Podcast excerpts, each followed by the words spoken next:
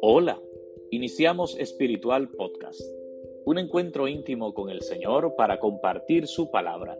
Soy José Alberto Almonte, sacerdote salesiano desde Santiago, República Dominicana.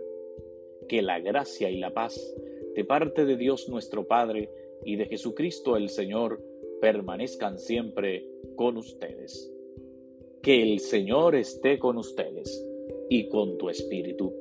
Lectura del Santo Evangelio según San Marcos. Gloria a ti, Señor Jesús. En aquel tiempo a los discípulos se les olvidó llevar pan y no tenían más que un pan en la barca.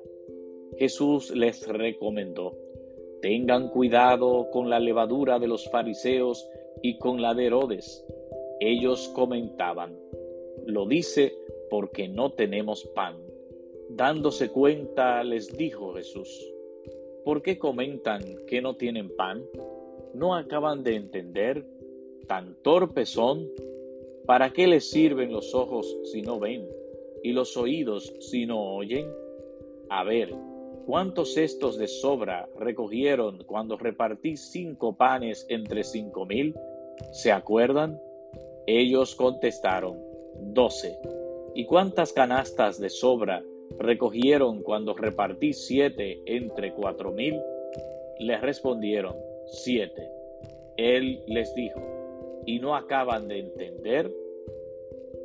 Palabra del Señor. Gloria a ti, Señor Jesús.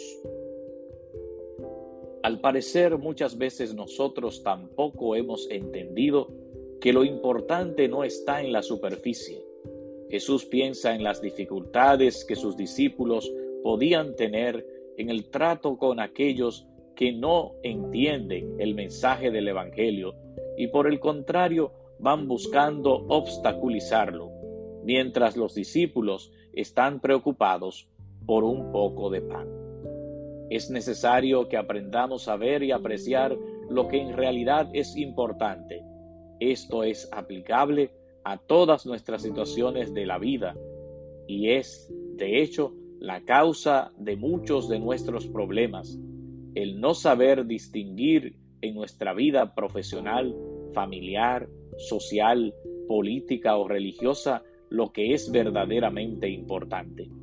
La causa de este desorden es la falta de luz en nuestro corazón, que nos hace ver las cosas de una manera muchas veces equivocada y darle peso a lo que no lo tiene y viceversa.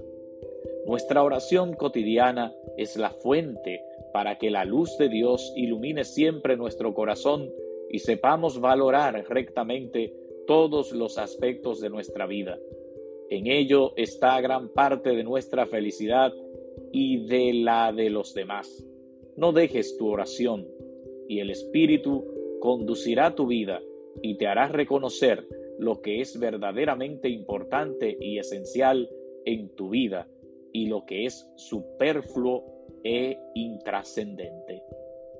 Antes de terminar, quiero aprovechar esta oportunidad para felicitarles a todos en este 14 de febrero en que celebramos la fiesta del amor y la amistad. Espero que todos cultiven una buena amistad con sus amigos, esposos, esposas, novios, novias.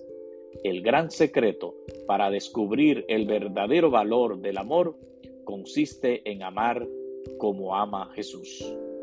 Que el Señor esté con ustedes y con tu espíritu, y que la bendición de Dios Todopoderoso, Padre, Hijo y Espíritu Santo, descienda sobre ustedes y permanezca para siempre. Amén.